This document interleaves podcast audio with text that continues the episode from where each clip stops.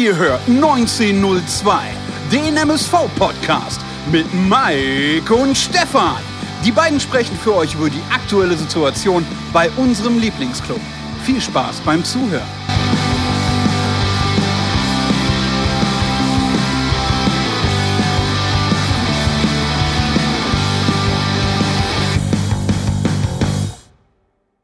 Herzlich willkommen zur 27. Ausgabe von Pottbolzers 1902 mit Mike und Stefan, dem MSV-Podcast. Heute mal wieder zu dritt und dementsprechend also auch mit einem Gast. Kommen wir aber zunächst zur absoluten MSV-Fachexpertise und wenn er nicht gerade dabei ist, seinen VHS-Videorekorder auf Kevin allein zu Hause und Kevin allein in New York zu programmieren oder aber sich rund um die 90er-Sendung mit Themen wie Uwe Weidemann, Peter Kötzle, den MSV-Cheerleaderin und einen Sack Reis beschäftigt, begrüße ich jetzt recht herzlich meinen Kumpel aus dem Mörserloft, den Mike. Schönen guten Tag. Ja, schönen guten Tag, Stefan. Schönen guten Tag, liebe Pottbolzer Community. Ist richtig, 27. Folge. Leider Gottes hat uns Corona wieder mal ausgebremst. Ähm, hatten wir ja schon vor einigen Wochen. Sprich, das Spiel gegen Magdeburg ist leider gestern äh, abgesagt worden, beziehungsweise wird im kommenden Jahr, im neuen Jahr nachgeholt. Du hast recht. Passend Kevin allein zu Hause zu meinem Bruder, der auch Kevin heißt, ähm, habe ich natürlich äh, die, die, die, die, Filme nicht, ähm, äh, was wir auch erwarten, präsent im Kopf. Und freue mich darauf, dass wir heute nicht nur zu zweit, sondern zu dritt wieder sind. Nachdem wir schon Michael Höfgen und Dietmar Hirsch schon da hatten, haben wir heute, sage ich mal, einen Top-Gast, äh, den ihr, denke ich, auch alle, alle kennt. Genau, du hast gerade angesprochen, wir steigern uns jetzt hier immer peu à peu von Gast zu Gast, denn auf der anderen Seite begrüße ich jetzt recht herzlich, so kurz vor Weihnachten, einen Mann, dem es wahrscheinlich sehr gelegen käme, wenn der Arbeitstag 36 Stunden hätte und die A3 eine weitere Spur aufweisen könnte oder würde. er ist vielseitig wie kaum ein anderer, denn er moderiert unter anderem bei Magenta Sport im Rahmen der Drittliga-Übertragung sowie mit Laura von Torra zusammen 100% Bundesliga immer montags auf RTL Nitro. gleichzeitig ist er selber Podcaster und ist Teil des Audiobeweis welche jede Woche über die dritte Liga informiert. Ob und welche Ambitionen er pflegt, demnächst Ninja Warrior Germany oder den Eurovision Song Contest zu moderieren, wird er uns jetzt hoffentlich verraten. Ich begrüße den sechsfachen Punkt, Punkt, Punkt, Punkt und Autobahnfachmann Thomas Wagner. Hallo, schönen guten Tag, lieber Thomas. Oh, das ist aber mal eine schöne Begrüßung. Hallo, grüßt euch. Äh, ich würde sagen, es ist noch nicht ganz vollständig, aber ich fühle mich schon ganz gut wiedergegeben. Hallo, Grüße in die Runde. Oh, hi. Ja, man merkt, denke ich mal, dass wir auf äh, oder auffällige Zuhörer eures Formats sind.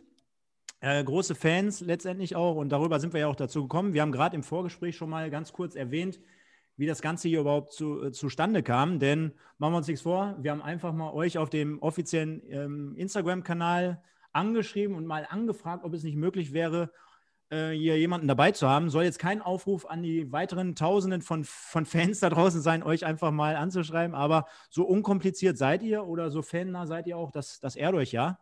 Äh, oder hast du was dazu zu fügen? Nee, äh, also ich, ähm, wie gesagt, ich habe es äh, ja eben euch beiden schon gesagt, ich bin irgendwie vor einem Jahr das erste Mal mit dem Thema Podcast in Berührung gekommen, mache meinen eigenen, der gilt, über, gibt äh, alles her über den ganzen Fußball. Eier, wir brauchen Eier und habe da mit meinen Kollegen den Audiobeweis Drittliga-Podcast gemacht. Da kam eine nette Anfrage von euch und ähm, ja, dann hieß es, Thomas, du äh, bist doch eh, du magst doch den MSV. Dann hieß es sogar von meinem Freund Yannick, das ist so ein bisschen unser Orga-Hirn, ähm, ihr hättet äh, positiv über mich gesprochen in, in, einer der letzten Folgen und da war es mir natürlich eine Ehre, dann dabei zu sein. Und äh, zur Autobahn, damit die Leute jetzt nicht in, ins Leere stieren. Ähm, ich habe äh, tatsächlich den einen oder anderen Punkt zu viel, äh, weil ich ein bisschen zu sehr am Gaspedal gehangen habe. Und äh, ja, die Auflistung von euch war eigentlich schon, schon richtig. Fehlt noch ein bisschen RTL ähm, Europa League ähm, die ich mache und auch die Länderspiele, früher 18 Jahre bei Sky. Aber sonst war das schon ganz gut. Und äh, ich glaube, Let's Dance, das wäre eigentlich ganz nett, weil die sind immer so nette Tänzerinnen. Also vielleicht ist das noch. ja, könnte ich mir sehr gut vorstellen mit Joachim Lambi. Mike, du hattest gestern in Bezug äh, auf die Recherche zur Sendung hier heute sogar noch eine Moderationsgeschichte aus der Vergangenheit mitgebracht. Ja, also wenn wir, ich meine, wenn wir jetzt angefangen hätten, ähm, alles vorzulesen, was du irgendwann mal gemacht hättest, dann ist die Vita, glaube ich, ellenlang. Aber ich denke, eine Sache springt einer doch ganz verrückterweise ins Auto, äh, ins Auto, sei schon, ins Auge, neben Handball, neben Handball-WM und Eishockey-WM und, und Champions League und äh, was auch immer. Äh, 2009, ich denke, da klingelt es wahrscheinlich. Äh, Angela Merkel durfte sie auch ein bisschen begleiten. Wie kam es denn dazu? Ähm, ich habe 2005, ich weiß nicht, ihr kennt den Kollegen vielleicht, wenn ihr NFL guckt, der Kollege Jan Stecker ist ein sehr guter Freund von mir. Und der hat 2005 ähm, damals im Bundestagswahlkampf, hat der äh, für die Bundeskanzlerin das gemacht. Der, der hatte schon 2002 was mit Edmund Stoiber gemacht. Der war über so eine Agentur gebucht worden und der konnte man nicht und hat mich gefragt, ob ich für ihn einspringen konnte. Das war eine Doppelveranstaltung Stuttgart-Freiburg. Moderieren ins Auto, ab Autobahn. Ihr kennt das alte Thema wieder. So, und dann kam irgendwann 2009, wurde das so ein bisschen größer gemacht. Da sollte es so sein wie in England und Amerika diese Town Hall Meetings, dass Bürger praktisch fragen können und die Bundeskanzlerin antwortet. Hier war aber ein Moderator dazwischen geschaltet. Das war dann ich. Ich habe äh, an die 100 äh, Veranstaltungen mit ihr gemacht, 2009 und 2013. Ich muss sagen, das war Wahnsinn, weil das ist nochmal was ganz anderes, als mit verwöhnten Bürschchen in kurzen Hosen da zu stehen. Man kann zu der Bundeskanzlerin stehen, wie man will. Ähm, aber ähm, so viel Mutterwitz, so viel Intelligenz. Äh, also wenn du daneben stehst, dann denkst du schon, puh, das ist aber jetzt nochmal eine ganz andere Liga. Und äh, ich fand es wahnsinnig interessant und ähm, bin dankbar, die Erfahrung gemacht zu haben. Das wäre, jetzt, das wäre jetzt ziemlich zum Schluss so eine Frage von mir gewesen in Bezug auf eine Vorbereitung auf so einen Spieltag an einem Samstag für Magenta. Wie ist denn so eine Vorbereitung, wenn man so eine Bundeskanzlerdebatte führt? Also da wirst du wahrscheinlich auch nochmal anders herangegangen sein an die ganze Sache. Ja, das ist natürlich so, weil, weil unten äh, im Publikum stehen natürlich auch immer die ganzen Tagesberichterstatter, äh, die ganzen Zeitungen, auch die politische Konkurrenz. Die warten natürlich auch darauf, dass vielleicht mal was passiert, was falsch ist. Ich habe mich dann immer versucht, auf die Stadt, wo wir waren, auf den Tag, also gab es da ein historisches Ereignis an dem Tag, auf die Aktualität äh, einzugehen. Wir haben sehr viel über Persönliches gesprochen. Wie ist es Son Sonntagabend? Es läuft ein Fußballspiel und der Tatort. Wer da die Macht über die Fernbedienung, sie oder ihr Mann. Aber wir haben noch über geschichtliche Ereignisse gesprochen. Und sie hatte echt Spaß daran. Sie hat sich nachher das Mikro selber geholt, hat dann die Runde selbst ähm, so ein bisschen moderiert. Und ähm, ja, das war dann schon äh, teilweise auch was Besonderes, weil du hattest natürlich auch Tage mit brisanten Themen. Wenn zum Beispiel in Afghanistan irgendwas mit der Bundeswehr passiert ist, dann musstest du auch gucken, dass du den richtigen Ton triffst. War schon interessant. Und ich äh, kann nur sagen, in den sechs Wochen 2009 habe ich, glaube ich, 32 Veranstaltungen mit ihr gemacht, plus bei Sky gearbeitet. Ich bin nachts wach geworden in irgendwelchen Betten in Hotels in Freiburg oder so und wusste gar nicht mehr, wo ich war. Also wirklich so dieses Ding, du schreckst auf und brauchst erstmal eine Viertelstunde nachts um vier, um zu wissen, wo du überhaupt bist. Und äh, wo die Toilette ist, wenn du irgendwie Grano Fink vergessen hast und zu pinkeln musst. ja, stark. Ja, gut. Irgendwann kommen wir alle in dieses Grano Fink-Alter. Ne? Ja, läuft. Ja. Lieber Thomas, wie kommen wir denn jetzt von Toilettengeschichten oder Krisengebieten, Afghanistan und so weiter zum MSV? Gibt es da irgendwie eine aktuelle, Ver Gibt's da eine aktuelle Verbindung? Krisenberichterstattung, oder? ja, ja. ja, Wahnsinn, Mike, oder? Wie, wie können wir da den Übergang jetzt schaffen? Naja, gut, ähm, letztendlich hat äh, Thomas ja auch gerade gesagt, äh, mit der Auflockerung der Stadt und sowas und ähm, irgendwie vielleicht einen Türöffner zu bringen, um äh, sich, sich, sich, sich äh, aktuell auf die Gegebenheiten dort vor Ort dann äh, von, bei den Veranstaltungen einzuschießen, brauchst du beim Fußball ja auch ähm, einen Türöffner. Äh, den Türöffner hat der MSV, glaube ich, im gesamten Jahr 2020 selten gefunden. Jo, das wäre doch was. Ich, find, also ich finde, also ich versuche mich ja immer so ein bisschen auch mal reinzuversetzen in, in die Menschen, die so einen Verein leben, ne? wie ihr das macht oder wie die Verantwortlichen machen.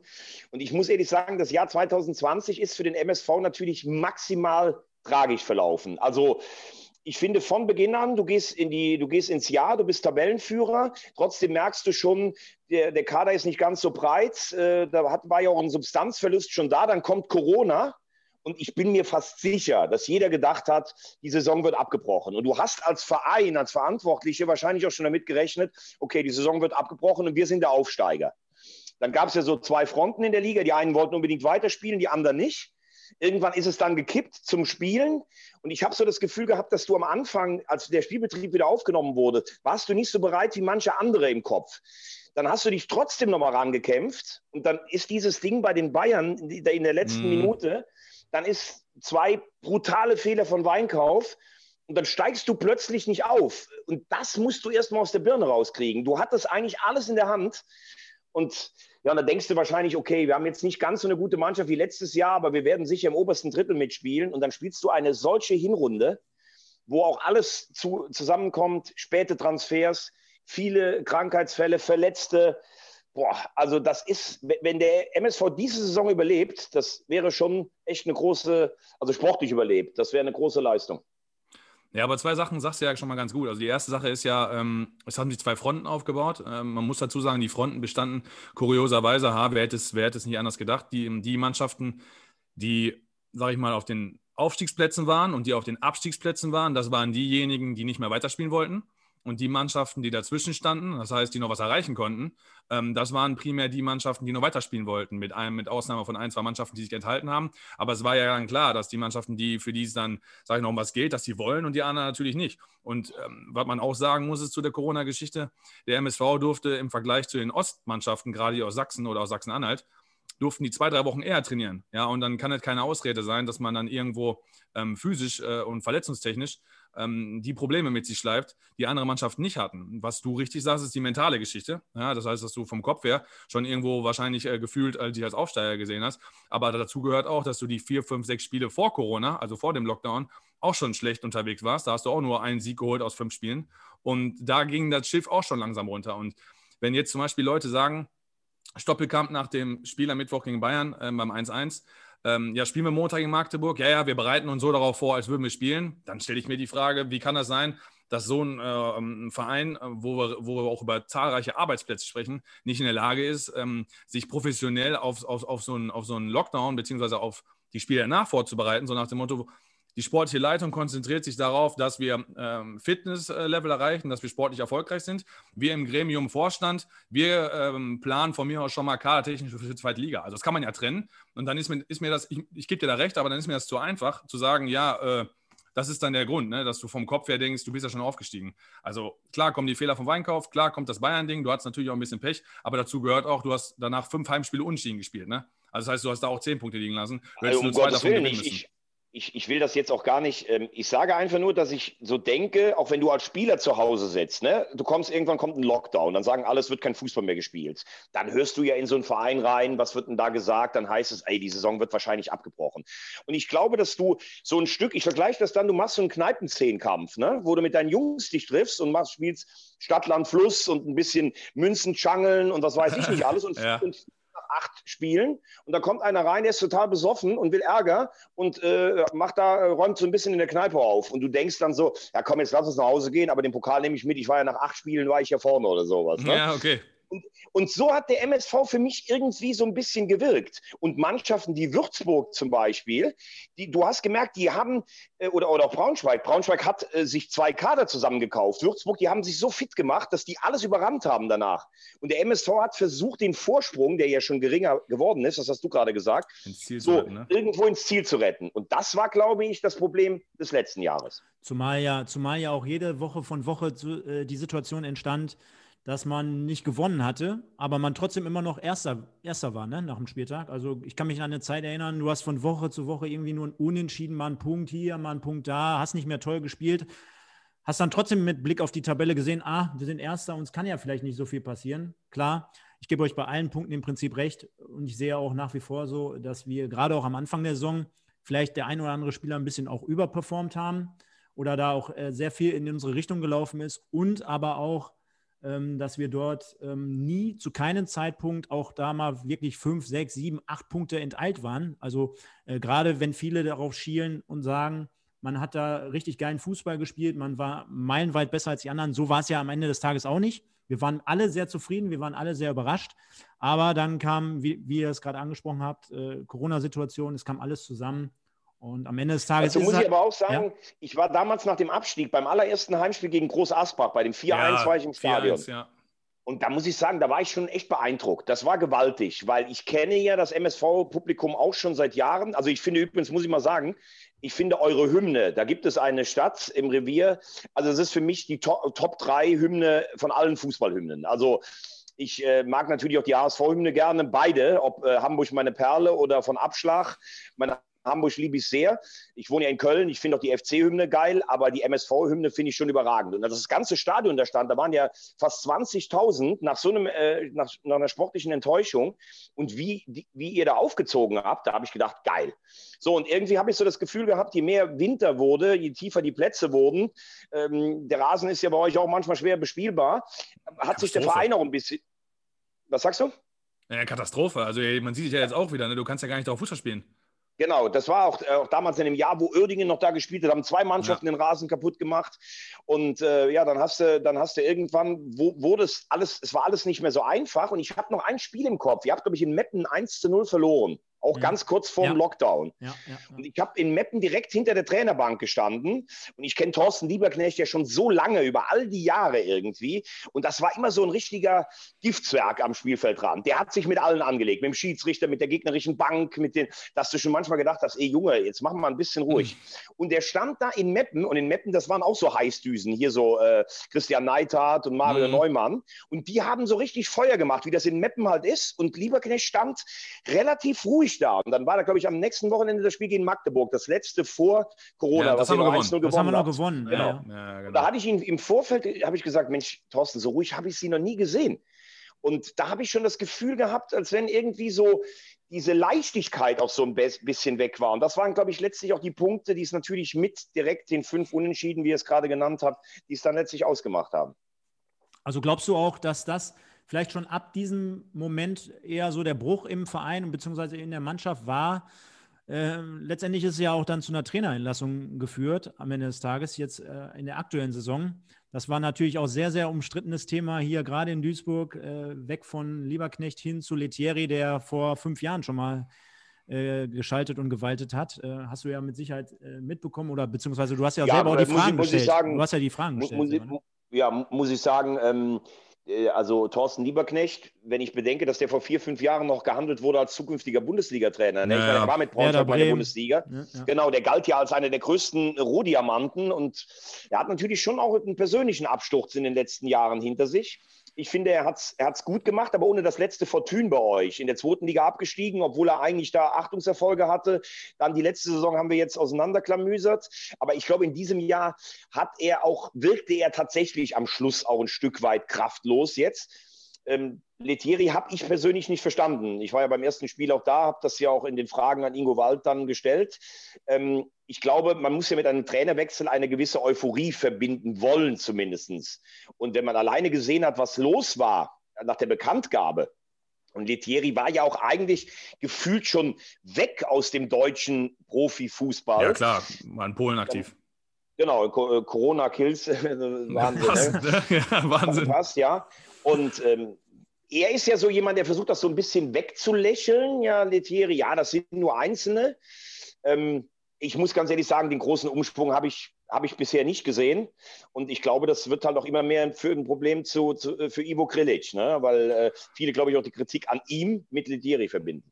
Ja, natürlich. Also nicht nur die äh, Kritik äh, an Letieri, sondern muss ich ganz ehrlich sagen, die Kritik an allem. Also die Kritik ist erstmal, dass der Co-Trainer Scholtischik nicht verlängert wurde, beziehungsweise dass er vor die Tür gesetzt wurde, ein langjähriger Partner halt auch von Thorsten Dieberknecht, da fing es an. Dann geht es weiter, dass die Vorbereitung katastrophale Gegner. Wir hatten nur ähm, offensiv starke Teams aus der Bundesliga, spielen in der Vorbereitung immer, äh, wenn du die MSV-Forum und MSV-Seite dir da oder auch das eine oder andere Bildmaterial dann noch mal bekommen hast, zum Beispiel bei dem Schauensland-Reisen Cup, den wir da gespielt haben, da spielen wir überall Offensivpressing und, und, und laufen die Mannschaften an und ähm, kriegen, kassieren natürlich dann Tore, gehen aber in die Saison rein und spielen nur Angsthasenfußball. So. Und ähm, für mich ist immer noch eine, eine Szene entscheidend, die sehr, die sehr äh, viel Interpretationsspielraum lässt. MSV gewinnt nach, dem, äh, nach, den, nach der Quarantänesituation 1 zu Unterhaching. Ich denke, wir sind uns alle einig, dass ähm, da äh, sehr, sehr viel Glück mit, mit dem Spiel war und Unterhaching natürlich die klar bessere Mannschaft war.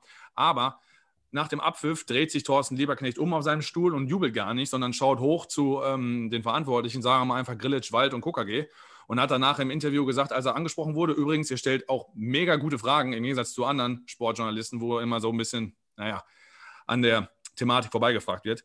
Und ähm, darauf angesprochen, also sagte er halt, ja, er wollte halt die, die Mimik und die Gestik der ähm, Verantwortlichen sehen. Und ich hatte eigentlich zu dem Zeitpunkt gedacht, als Fan, so, boah, so nach dem Motto, guck mal, uns kann keiner was, jetzt sind wir wieder da.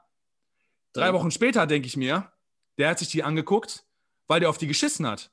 Sondern weil er sich dachte, wisst ihr was, wir haben so viel Querelen und so viele Probleme im Verein. Hier, 17 Tage haben wir nicht trainiert, wir haben 1-0 gewonnen, ihr könnt mich gar nicht rausschmeißen. Das ist jetzt so meine Interpretationsweise, dass dieses Tischtuch, was, was es irgendwann mal natürlich irgendwann mal gut gegeben hat, dass es zerrissen war, schon, schon weit im Sommer, und das passt zu deiner Aussage auch mit Meppen beispielsweise, dass ich denke, dass die, die, die Gräben schon viel länger so tief sind. Und sicherlich ist das dann auch eine Geschichte von Ivo Grilic, der dann natürlich denkt, dass er mit Gino Litieri jemanden holt, wo, wo, wo keine Unruhe entsteht. Was hat er denn gedacht? Also wir als Fans sagen ja, wenn jemand die Verantwortung trägt beim MSV, dann sollten die doch auch die Stadt und die Leute kennen und da drumherum und das Umfeld. Und da kann es doch nicht sein, dass sich 80, 90 Prozent der Menschen aufregen über eine Entscheidung, Und nicht wie normal, du hast Leute, die finden Entscheidung gut, du hast Leute, die finden Entscheidung schlecht, sondern alle gemeinsam, so wie das, wie das Slogan, gemeinsam für Duisburg, ich weiß nicht, ob ihr den kennt, so ist ja, damit werben ja, Klar. ne? Ähm, sind alle gemeinsam dagegen. Und Ingo Wald hat es ja im Interview dann gesagt, ich weiß gar nicht, ich glaube gegen Halle zu Hause. Ja, Ja, wir hatten ja. schon damit ein bisschen gerechnet, aber dass das so krass wird, also denke ich mir, Leute, sorry, also da habt ihr eure Hausaufgaben nicht gemacht. Und dann ist natürlich schon wieder alles verbrannt. Ne? Und ähm, ja, du hast keine Euphorie. Also ich habe, ähm, äh, was ich nicht so verstanden habe, ich glaube, du darfst dich als Verein auch nicht abhängig machen von, von dem, was, was Fans sagen. Also du musst Stimmungen aufnehmen, da bin ich bei euch. Guckt euch mal an, Borussia Mönchengladbach, also was bei euch in der, in der Nachbarschaft. Äh, Max Eberl, der musste ein Misstrauensvotum im Stadion über sich ergehen lassen. Und wo Gladbach heute steht, das kann man ja nur jedem, ob man die jetzt mag oder nicht. Also ich mag sie, aber das ist ja ein Vorbild für alle Traditionsvereine, die abgestürzt sind. Und wie knapp das war, dass der auch, wenn die die Relegation gegen Bochum nicht gewinnen, ist Eberl auch weg. Ne? So, und da gab es auch viele Leute, die gesagt haben, der kann es nicht. Aber da gebe ich dir recht, wenn 80 oder 90 Prozent gefühlt sowas denken, ja, genau. da, dann, also nicht mal, dass es ein Pro und Contra gibt, dann kannst du ja keine Aufbruchstimmung damit äh, irgendwie erzeugen. Ne? Und Zumal- ähm, Zumal ja auch Sponsoren abgesprungen sind, Mitglieder haben ihre Mitgliedschaft gekündigt. Äh, das ist ja jetzt auch nicht gerade positiv anzusehen, ne? Nee, aber sag mir mal eins, was ich von außen äh, nicht so verstehe. Ne? Also wenn ich jetzt Schalke zum Beispiel sehe, da kann ich mir erklären, warum die so verschuldet sind. Die haben jahrelang Champions League-Gehälter bezahlt, spielen aber seit, ich glaube, in den letzten fünf Jahren haben sie noch einmal Champions League gespielt. Dann verpasst du das einmal, zweimal und dann plötzlich laufen dir die Kosten weg. Der Kader ist viel zu teuer, du musst Leute verkaufen.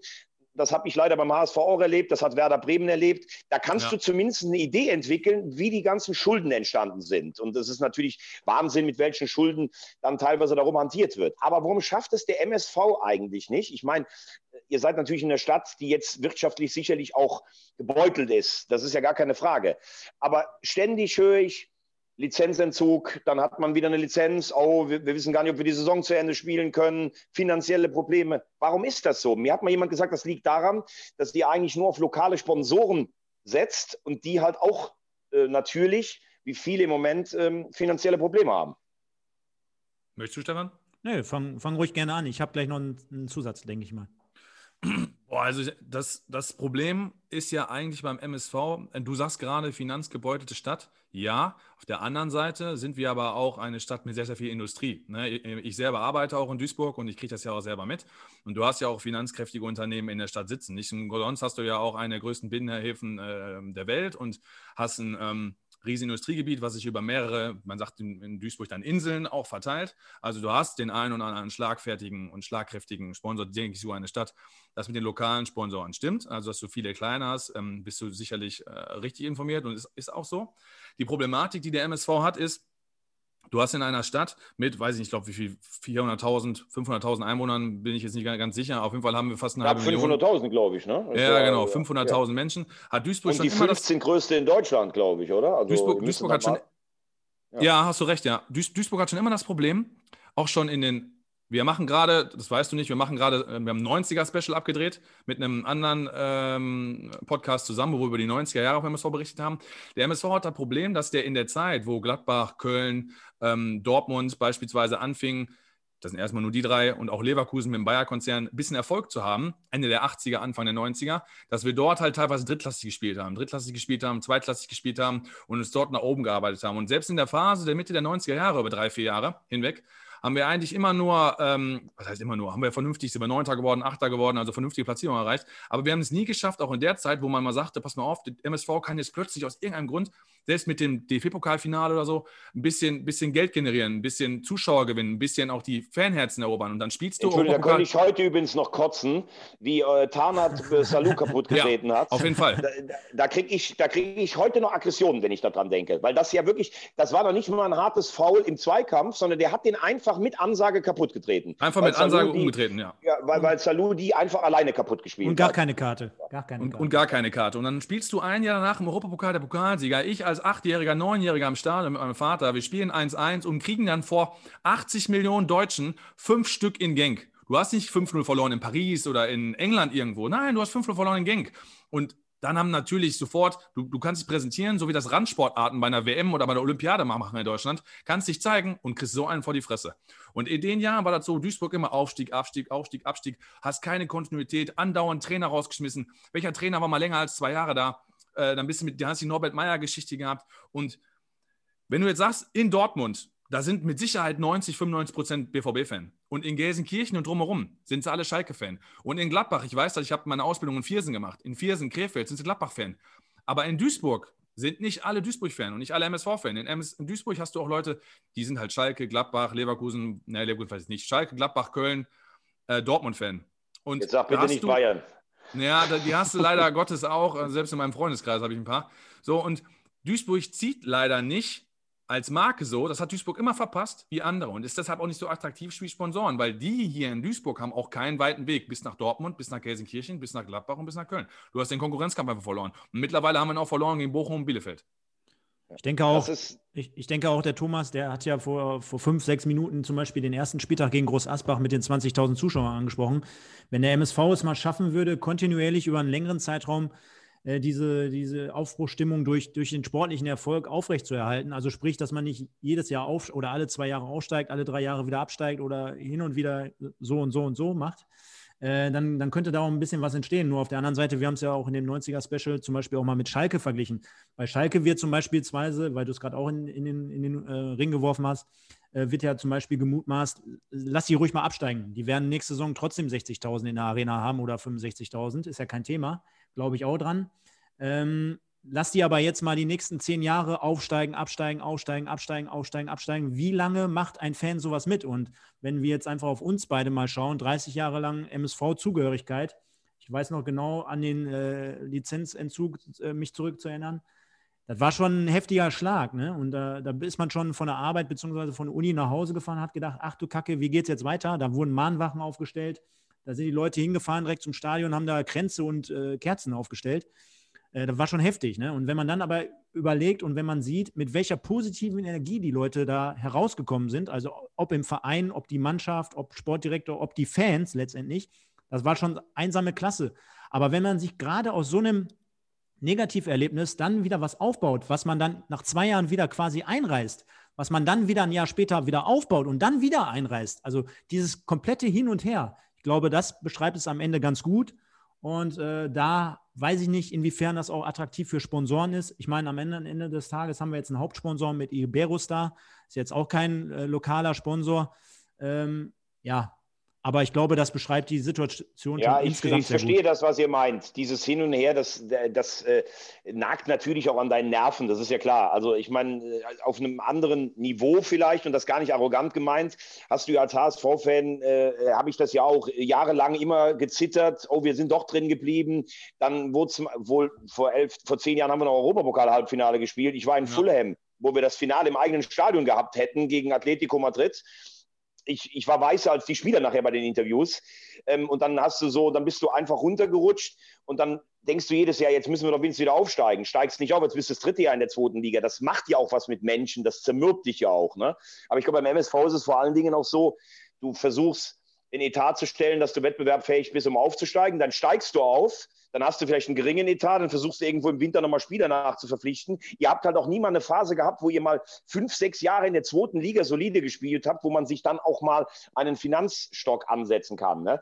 Aber jetzt muss ich natürlich sagen, wenn ich drauf gucke äh, in die Aktualität, ich meine, man sagt immer, wenn ein Verein absteigt, dann geht es nicht mehr weiter. Du hast gerade gesagt, in Schalke wird es weitergehen, auch in, in, die zweite Liga absteigen. In Essen und Oberhausen ist es auch weitergegangen, als die vierte Liga gespielt haben. Aber mir fehlt im Moment so ein bisschen die Fantasie, wie das jetzt gehen sollte, wenn ihr in die Regionalliga absteigt. Weil dann wirst du wahrscheinlich letztlich vielleicht eine bessere A-Jugend mit ein paar Talenten aus der Umgebung haben können. Weil wie soll das denn finanziell gestammt werden? Weil das ist, finde ich, der größte Schritt im Fußball. Dritte zu vierter Liga. Also das ist das Extremste. Auf jeden Fall. Du kannst dann eine Kooperation mit VfB Homberg machen in der Regionalliga. Ja, und Weiß ich muss ganz ehrlich sagen, wenn ich, ich habe mir jetzt gerade mal die Tabelle angeguckt, äh, weil, weil ich mich ja auch so ein bisschen vorbereiten wollte auf das Gespräch mit euch. Ich hätte zum Beispiel am Anfang gesagt, Metten steigt ab. Hätte ich gesagt, weil ich auch nicht geglaubt habe, dass das mit Frings klappt. Kann ich jetzt nicht mehr so sagen. Ich hätte gedacht, Lübeck steigt ab. Klar, die stehen jetzt auch wieder auf dem Abstiegsplatz, aber die haben viermal zwischendurch gewonnen. Ich hätte gesagt, Unterhaching steigt ab. Mannschaft ausgedünnt von Lent, weiß ich nicht so, ob der so dahin passt. Die haben auch ein paar Spiele gewonnen. Und dann hast du unten stehen Mannschaften wie Lautern, Magdeburg wo du auch nochmal denkst, die, die haben natürlich auch irgendwo eine Kraft im Verein, dass die wegkommen. Also im Moment, äh, ich meine, das hat mich sehr gefreut, das 4-1 äh, für wen. Und äh, ich habe das ja mehrmals gesagt, das ist auch so, das wisst ihr ja auch, weil ihr unseren Podcast hört. Ich habe ein großes Herz für den MSV, aber ich mache mir riesen Sorgen, weil ich, ich finde auch ganz ehrlich gesagt, die Mannschaft jetzt nicht so stark, dass ich sagen würde, naja, das ist alles ein Irrtum der Geschichte, dass ihr unten steht. Ihr rollt das in der Rückrunde mit vier, fünf Siegen am Stück auf. Ist ja, ist ja auch ein weiterer Punkt, den wir hier Woche für Woche ansprechen, und zwar der Kader oder die Mannschaftszusammenstellung vor der Saison. Ähm, ich meine, wir wissen alle, dass wir äh, etliche Stammspieler verloren haben, die jetzt auch teilweise in die zweite Liga gegangen sind. Ein Korsett verloren haben, quasi mit einer Doppel-Innenverteidigung oder mit der in, kompletten Innenverteidigung um Comper und äh, Böder beispielsweise, der dort gespielt hat.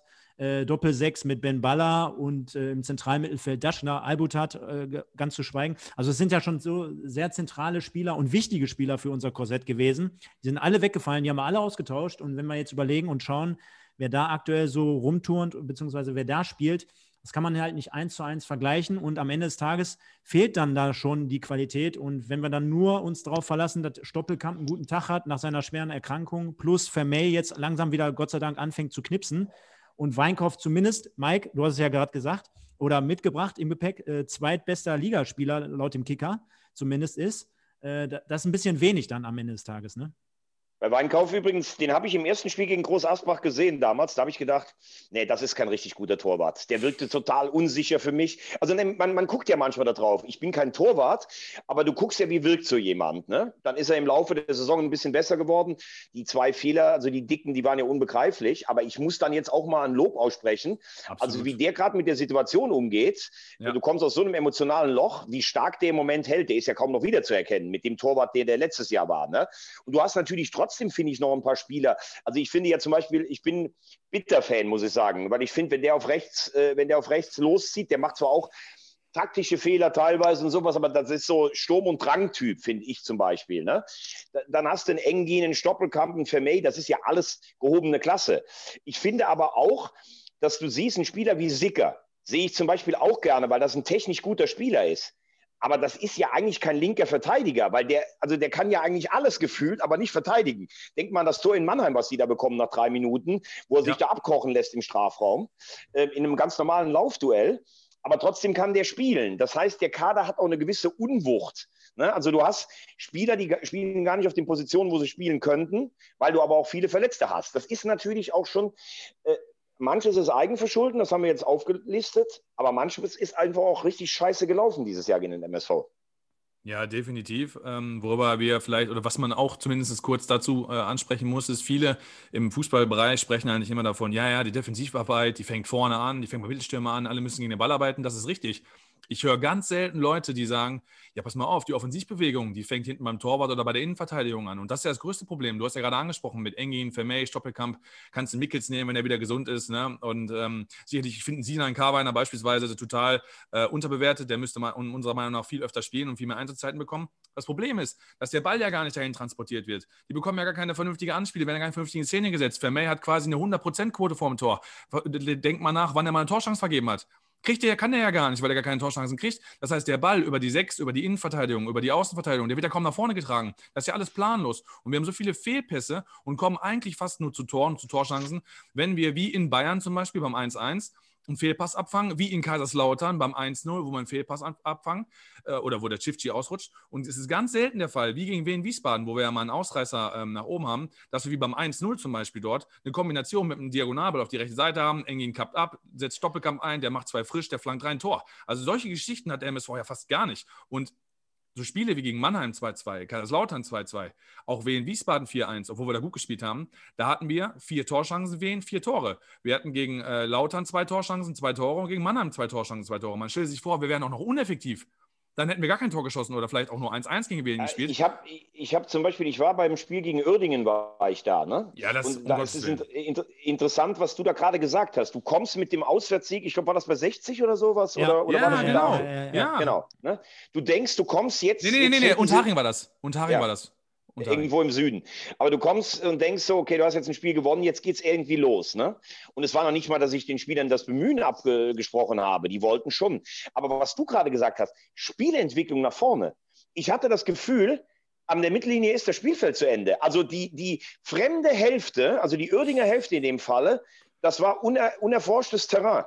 Mir fehlte tatsächlich die Vorstellungskraft, wie die mit Ball drei oder vier Leute äh, in den Strafraum kommen sollen, weil da war eigentlich gar nichts. Und das war das Spiel, wo ich gesagt habe, um Gottes Willen, ist das, ist das schlimm, die Offensivbemühungen. Weil, wie Da hast gesagt, man konnte. Ja, Da hast du was Geiles, nee, da hast du was richtig Geiles im Podcast gesagt. Da haben Stefan und ich auch drüber gesprochen, dass uns das gar nicht eingefallen ist. Da hast du ja gemeint, hier der MSV wird sich so aufregen wegen Mittwoch, Samstag. War auch unglücklich, haben wir auch so gesehen. Äh, Du spielst in Unterhaching und musst dann zu Hause gegen Uerdingen spielen. Aber da hast du im Podcast gesagt, warum der MSV dann nicht 3,50 Euro in der Hand nimmt und wenn, dann sagt, wir, wir übernachten Ja. da in einem Hotel, fahren dann mit dem Bus zurück oder wir fliegen sogar mal das Spiel und müssen Genau. nicht Donnerstagmorgen um 6 Uhr mit dem, mit dem Postboten und dem äh. Bäckermeister da um die, um die Regattabahn in Duisburg nämlich joggen. richtig. Weil das So, hat ja lieber bei mir auch recht. gesagt. Und da, da war das für mich die Frage einfach. Du verlierst ja nicht nur, also du, du hast ja diesen ganzen Tag, der Donnerstag ist ja im Eimer, weil du, das ist ja keine Regeneration und nichts. Und dann sollst du dich freitags darauf vorbereiten, wo du weißt, dann fährt auch der Kopf mal runter. Da bin ich bei dir. Schlaf in Unterhaching, auch wenn die immer sagen, nach Spielen kannst du nicht so gut schlafen. Aber trotzdem, dann trinkst du mit der Mannschaft zwei Bier, dann gehst du ins Bett, dann machst du morgens eine Laufeinheit und fliegst mittags nach Düsseldorf und machst nachmittags nochmal ein Auslaufen. Dann bist du aber Freitag, bist du da. Und wenn ich schon in so einer prekären Situation bin, dann kann ich die Reiseplanung nicht nachvollziehen. Das muss Ja, vor allen Dingen hast du geschlafen, ne? Vor allen Dingen hast du geschlafen. klar, also wir kennen das doch natürlich. alle. Wir fahren aus München mit dem Bus zurück. Ey, ruckel, ruckel, ruckel. Laut, laut, laut. Ja, da pinnst du doch nicht. Ey, da gibt es Vereine, die sind da viel kreativer. Zum Beispiel in Unterhaching gibt es ein, ich weiß nicht, ob ihr das wisst, da gibt es ein, ein, ein Modell, die bekommen für einen Sieg auswärts keine drei Punkte ausbezahlt, sondern nur zwei, weil sie als Mannschaft sich am Charter beteiligen. Die, fliegen, Ah. die fahren morgens von Unterhaching nach Ingolstadt, nehmen einen Charter, fliegen nach Münster, Osnabrück für die ganzen Spiele hier so, äh, die es gab. Münster, Meppen, Osnabrück, äh, Ferl, aber zumindest in der Ecke da oben. Und dann fahren die nochmal eine Stunde da, weil die Spieler einfach sagen, im Flieger die Stunde und eine Stunde im Bus ist doch was ganz anderes, als am Tag vorher acht oder neun Stunden durch Deutschland durchzujuckeln. Ne? Und da so. finde ich, und, da- und dann macht oft ein Sponsor, wenn sie dann gewinnen, dann zahlt er trotzdem die ganze Prämie aus. Da muss man halt auch kreativ sein. Also das habe ich nicht verstanden.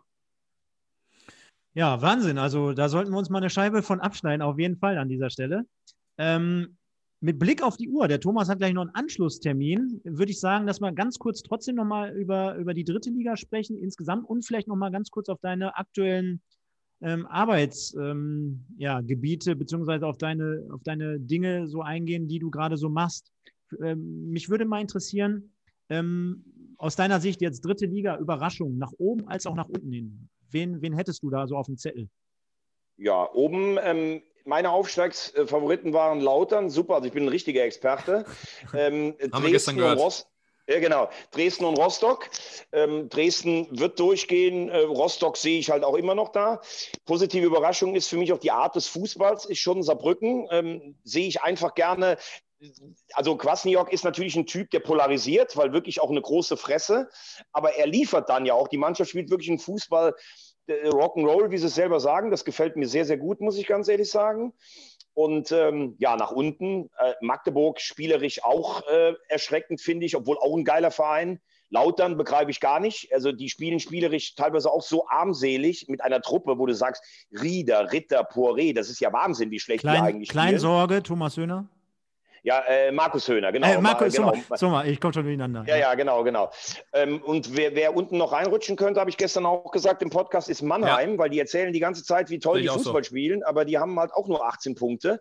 Äh, die müssen so ein bisschen aufpassen. Und äh, muss ich auch sagen, wen, wer mich eigentlich auch so ein bisschen langweilt, obwohl ich Traditionalist bin und ich auch früher das, ich meine, bei euch ist das natürlich eine lokale Sache, aber Uerdingen in dem Konstrukt, wie sie jetzt spielen, die brauche ich so in der Liga nicht, muss ich ehrlich sagen. Also das alte Uerdingen mit Grotenburg und Dresden damals und all das, das, das hatte irgendwas, aber so hier vom Sponsor abhängig, äh, langweiligen Fußball, keine Heimstätte. Das finde ich, das ich ein bisschen schwierig. Da würde ich mir dann tatsächlich dafür ganz schnell Rot-Weiß Essen in die Liga reinwünschen. Natürlich mit dem Derby gegen euch.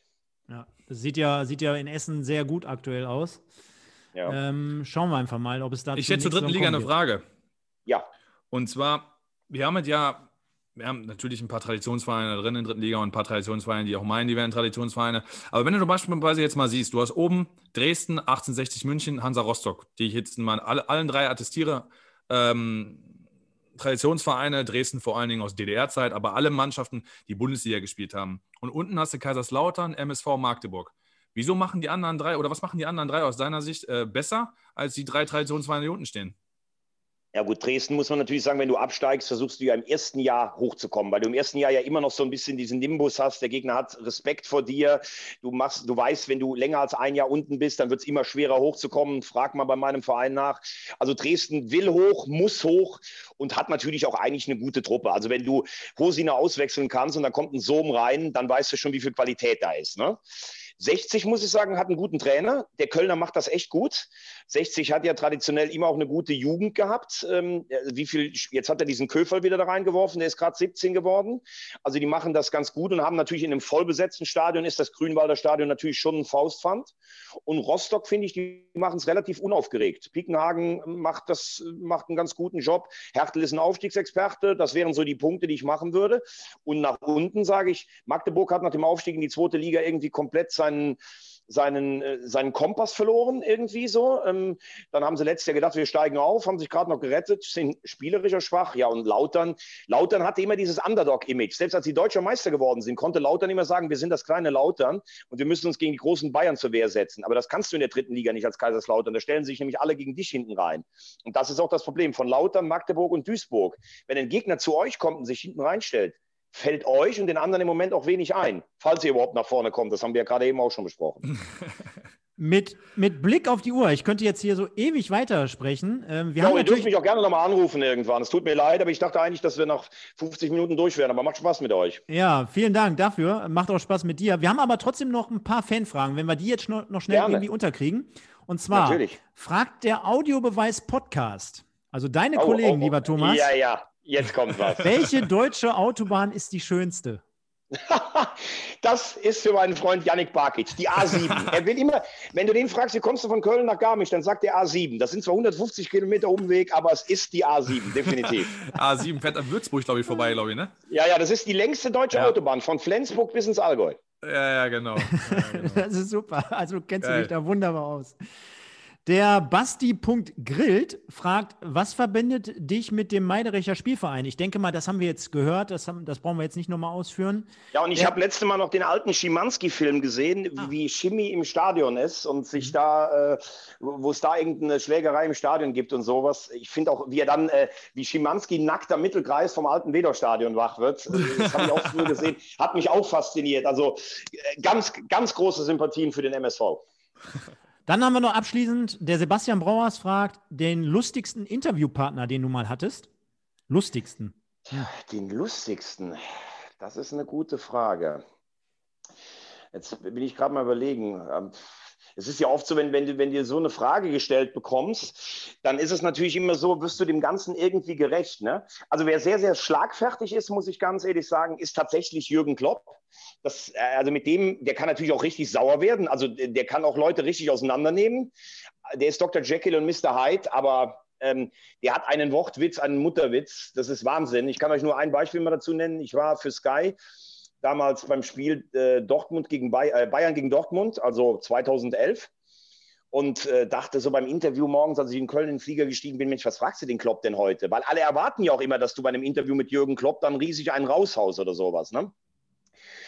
Und ja, kannst, fragst du den dann, wie viel Bock haben sie aufs Spiel, wie wichtig ist das oder lässt du dir mal was anderes einfallen? Dann habe ich sein Horoskop gelesen, damals in der Bildzeitung, und da stand drin, sie werden heute den ganzen Tag von Unruhezuständen geplagt und versuchen, dem Ganzen offensiv zu begegnen. Also das war Klopps Horoskop. Und dann habe ich zu Jürgen Klopp gesagt, er kam hin, sage ich, Jürgen, weiß nicht, ob Sie an äh, ähm, ob sie abergläubig sind und an Horoskope glauben, aber in ihrem steht heute drin, sie sind den ganzen Tag unruhig und versuchen dem Ganzen offensiv zu begegnen. Inwiefern korrespondiert das mit ihrer Taktik heute? Und dann hat sich Klopp wirklich weggeschmissen und hat seinen Hut gelupft und hat gesagt, was ist denn das für eine geile Frage? Und das Interview lief wirklich wie geschnitten Brot. Das ist dann so was, wo du dich auch später noch dran erinnerst, weil du denkst, da warst du kreativ, und es ist auch gelungen. Weil es kann ja auch sein, dass er sagt, hast du so mal, aber trittst du für eine Scheiße? Lass uns über Fußball reden, ja einfach. Ne? Ja, Wer nicht fragt, der nicht gewinnt. Wahnsinn. Und wirklich abschließende letzte Frage. Der Sascha Kleinpass alias Little Pass sowie auch der SO18 Official fragt, welches Stadion findest du am schönsten und äh, welche Fangemeinde äh, bringt für, mich, für dich das meiste Potenzial oder beziehungsweise die beste Stimmung mit? In der dritten Liga jetzt oder in der insgesamt? dritten Liga. Ja, wir beziehen es mal auf die dritte Dritt, Liga. In der dritten Liga gibt es für mich ein paar. Also, ich fange mal im Norden an. Ich finde Rostock beeindruckend, wenn das Stadion voll ist, muss ich ganz ehrlich sagen. Äh, ich finde Magdeburg unglaublich. Also da war ich äh, vorletzten Jahr das erste Mal. So eine G Geräuschkulisse habe ich noch nie erlebt, muss ich sagen. Ich finde das Grünwalder Stadion geil. Lautern hat leider ein bisschen verloren. Ich kenne den alten Betzenberg mit 34.000 noch, wo die Rentner mit den Schirmen draufgehauen haben. ähm, ich muss aber ganz ehrlich sagen, nicht nur, weil ich in einem wahnsinnig sympathischen Podcast bin. Ich mag, äh, ich mag die Schau ins Land Reisen Arena. Für mich ist es immer noch das Wedau-Stadion. Mag ich ja. sehr, sehr gerne. Ich habe eure Hymne gerade schon gelobt. Sehr, sehr treue Fans. Gefällt mir gut. Und wenn dadurch sich jetzt nicht der Kreis schließt und wir diese wunderbaren Schlussworte mitnehmen, bleibt uns nichts anderes über, als dem Thomas äh, lieben Dank äh, zu sagen für diese Teilnahme hier am Podcast 1902 mit Mike und Stefan. Wir kommen auch heute schon raus, also sprich, wir haben jetzt heute Morgen beziehungsweise heute Mittag, Dienstags mittags aufgenommen. Lieber, äh, lieber Thomas, äh, vielen Dank dafür und wünschen dir natürlich alles Gute. Ja, ich wünsche euch erstmal und allen, die hier zuhören, schöne Weihnachten. Ich wünsche euch ein äh, gutes, äh, gesundes Jahr 2021. Ich wünsche dem MSV mindestens Tabellenplatz 14. Ich wünsche euch allen, äh, uns allen ein volles Stadion und äh, habt ihr gut gemacht, Jungs. Ihr dürft mich gerne nochmal anrufen nächstes Jahr. Vielen Dank. Mega. Und kommen gut rein. Eier, wir brauchen Eier hören, ne? machen wir. Also, machen ehrlich gesagt, den anderen Podcast kannte ich nicht, denn da werde ich jetzt auch mal reinhören. Aber Audiobeweis sind wir natürlich große Fans. ja, hör mal rein. Es gibt 52 Folgen von Eier, wir brauchen Eier. Kannst ja, gut, was ich, zu tun. Ich, ich fange dann mit der aktu aktuellsten. Also 52 ist ein bisschen krass. Eine, eine Sache, noch, musst du heute nach Meppen? Nee, ich, hab, äh, ich hatte gestern 100% Bundesliga mit Laura und mhm. ich habe jetzt mal ein paar Tage frei. Sehr Perfekt. gut. Dann genießt die super. Feiertage und guten Rutsch. Alles klar, macht's gut. Bis Danke dann. dir. Ciao, Tschüss. Thomas. Bis dann. Ciao. Ciao. Ja, Mike, da sind wir noch zu zweit. Ne? Ja, äh, geile Nummer. Also ich finde, wie wir vorhin besprochen haben, ne, 36 Stunden hat der Tag von ihm. Morgens die Handwerker da, dann Podcast abschließen, dann läuft er mit uns durch die Bude, er hat gleich noch einen Anschlusstermin und oh mein Gott. Also wahnsinniger Typ, wahnsinnig sympathischer Typ. Also ich denke genauso, wie wir in einem Podcast kennengelernt haben und wie man vor der Kamera ne, finden. Also ein bisschen Spitzzunge dabei, finde ich geil. Ich denke auch, wir hätten jetzt hier noch wahrscheinlich noch eine Stunde oder zwei Stunden. Wäre auch eine geile Nummer gewesen, wenn wir ihn zu unserem 90er-Special dazu genommen hätten. Vielleicht ein kleiner Hinweis auch für alle Zuhörer. Wir haben in der vergangenen Woche fünf Stunden circa ein 90er-Special aufgenommen. Der Mike musste irgendwann Donnerstag nachts um 1 Uhr abbrechen und wir haben die ganze Geschichte dann freitags weiter fortgesetzt. Da ist der Thomas wieder, der sagt nochmal Tschüss. Oder ja, Hallo. ich wollte verlassen hier. Ich muss euch verlassen. Ciao. Ciao, Thomas. Thomas. Guck, ja. da war er wieder. Ja, da, guck, äh, der findet uns so toll, dass er da gar nicht weggeht. Ja, ist so.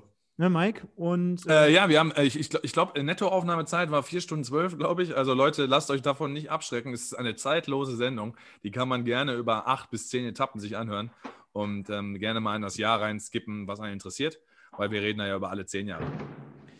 Ja, ich denke, für jeden, der jetzt noch erwartet, dass wir hier ähm, Zebra of the Week oder Zebra des Tages küren, äh, das können wir natürlich nicht machen, weil das Spiel gestern gegen Magdeburg leider ausgefallen ist. Die drei Punkte hätten wir natürlich gerne noch mitgenommen.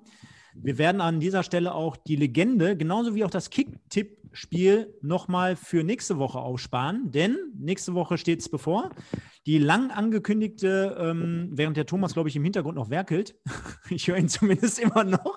Der müsste auf jeden Fall auf Verlassen drücken, aber ich bin nicht sicher, ob er das gemacht hat. Egal, kriegen wir hin. Auf jeden Fall, die lang angekündigte Silvestergala steht bevor.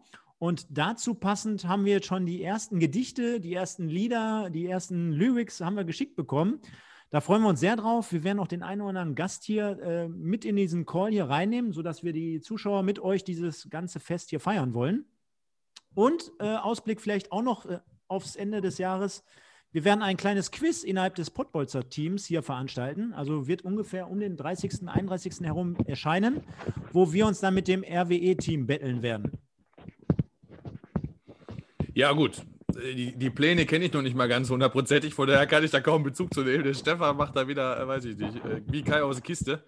Und äh, ich freue mich drauf, gar keine Frage. Und bin am Start und äh, wird eine geile Nummer, so oder so. Ich sag mal, die Ideen, die Stefan hat, Stefan hat ja auch Thomas Wagner akquiriert. Also von daher, du sprühst ja da immer vor ähm, Gedankengut und Ideen. Von daher, das kann nur eine runde Geschichte werden. Ja, da siehst du mal, wenn der Sander den, den Wagner anruft, dann tanzt er ja sofort im Kettenhemd. Ist so. Nein, nein, nein, passt, passt soweit. Ich denke mal, dabei können wir es auch belassen an einem spielfreien Tag für unseren MSV. Ich verweise, wie gesagt, auf die kommende Ausgabe, die Silvestergala, große Silvestergala, äh, auch Open End steht uns, im, äh, steht uns bevor, wahrscheinlich über eine gute Stunde und so weiter. Da werden wir ein pickepackes volles äh, Programm haben, blicken nochmal auf das Jahr zurück des MSV, nehmen dann, wie gesagt, das Kicktipp-Gewinnspiel mit rein, nehmen die Legende, verraten wir jetzt an dieser Stelle noch nicht. Wir haben auch ein Quiz vorbereitet, das wollten wir heute mit dem Thomas zusammen nochmal machen. Aufgrund der, der Zeit, des Zeitmangels äh, haben wir es jetzt nicht geschafft. Ich denke mal, wir können uns aber alle auf nächste Woche freuen. Ich würde dann auch sagen, kommt gut durch die Woche, habt eine schöne Weihnachtszeit, bleibt vor allem gesund und dir, lieber Mike, auch wieder vielen Dank für diese Fachexpertise. Hat wie immer sehr, sehr viel Spaß gemacht, gerade mit dir und dem Thomas im Duett. Und ich würde sagen, bleibt uns treu, lasst uns einen Like da. Genau, das ist noch der Punkt, der mich immer am meisten äh, stört. Alle, die jetzt mal hören, bitte tut uns doch mal den Gefallen. Alle mal wirklich in die Tasten hauen und liken, was das Zeug hält bei YouTube. Wenn wir es schaffen, über 30 bis 40 Likes zu generieren unter dieses Video, dann werden wir noch einen zusätzlichen Preis raushauen. Äh, der Mike weiß noch nichts davon, aber das kündige ich jetzt einfach schon mal an für die Silvestergala. Um was es sich dabei handelt, werde ich dann auch nächste Woche ähm, er, er, wie nennt man? Ähm, erörtern. Erörtern oder auf, aufdecken, sagen wir es mal so. Ja. Ähm, Würde mich freuen auf jeden Fall. Bleibt dem MSV treu. Ich verabschiede mich mit den magischen Worten. Nur der MSV. Ciao. Wie ihr seht, äh, liebe Community, oder wie ihr hört, viel besser Hidden Information. Also ich wusste da auch noch nichts von. Mal gucken, klärt mich bestimmt gleich auf. Äh, Stefan mega Spaß gemacht. Spontane Geschichte, glücklicherweise aus dem Homeoffice heraus ist sowas auch möglich. Ähm, geil, geil, spontane Thomas, äh, geil auch du.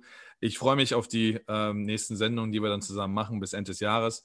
Ich wünsche euch alle äh, besinnliche und frohe Feiertage und frohe Weihnachten. Ähm, genießt die Zeit, hoffentlich dann an den drei Weihnachtstagen abwechselnd mit eurer Familie. Und äh, die guten Rutsch wünschen wir nächste Woche. Tschüss.